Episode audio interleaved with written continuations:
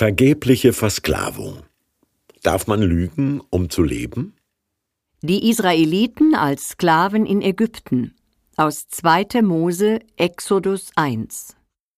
Die Israeliten aber waren fruchtbar, und es wimmelte von ihnen, und sie mehrten sich und wurden überaus stark, so dass von ihnen das Land voll ward.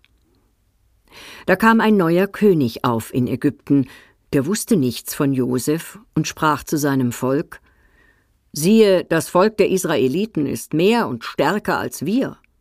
Wohlan, wir wollen sie mit List niederhalten, dass sie nicht noch mehr werden. Denn wenn ein Krieg ausbräche, könnten sie sich auch zu unseren Feinden schlagen und gegen uns kämpfen und aus dem Land hinaufziehen. Und man setzte Fronvögte über sie, die sie mit schweren Diensten bedrücken sollten, und sie bauten dem Pharao die Städte Pithom und Ramses als Vorratsstätte. Aber je mehr sie das Volk bedrückten, desto stärker mehrte es sich und breitete sich aus. Und der König von Ägypten sprach zu den hebräischen Hebammen Wenn ihr den hebräischen Frauen bei der Geburt helft, dann seht auf das Geschlecht. Wenn es ein Sohn ist, so tötet ihn. Ist's aber eine Tochter, so lasst sie leben. Aber die Hebammen fürchteten Gott und taten nicht, wie der König von Ägypten ihnen gesagt hatte, sondern ließen die Kinder leben. Da rief der König von Ägypten die Hebammen und sprach zu ihnen Warum tut ihr das, dass ihr die Kinder leben lasst?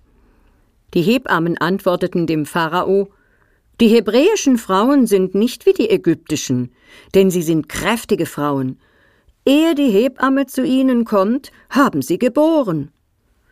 Darum tat Gott den Hebammen Gutes, und das Volk mehrte sich und wurde sehr stark. Es beginnt mit der Angst vor Überfremdung.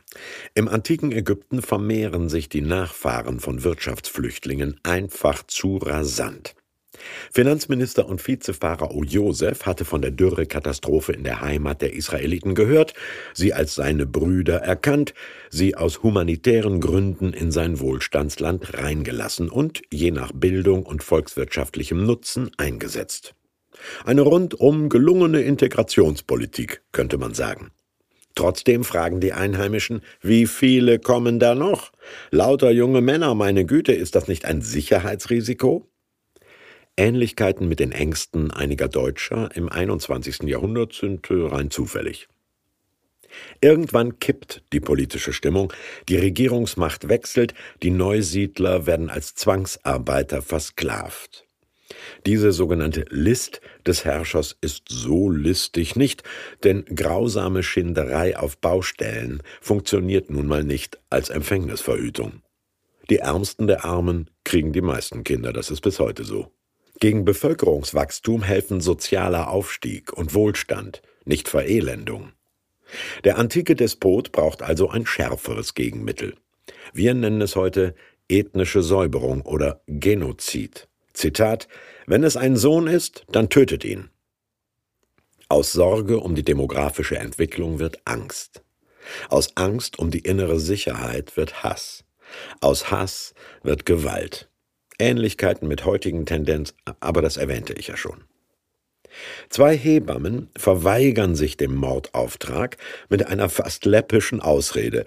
Die hebräischen Frauen sind kräftige Frauen. Ehe die Hebamme zu ihnen kommt, haben sie schon geboren. Darf man lügen, um Leben zu retten? Ja, darf man, sagt die Bibel. Die europäische Geschichte ist voll von solchen verlogenen Helden der Humanität.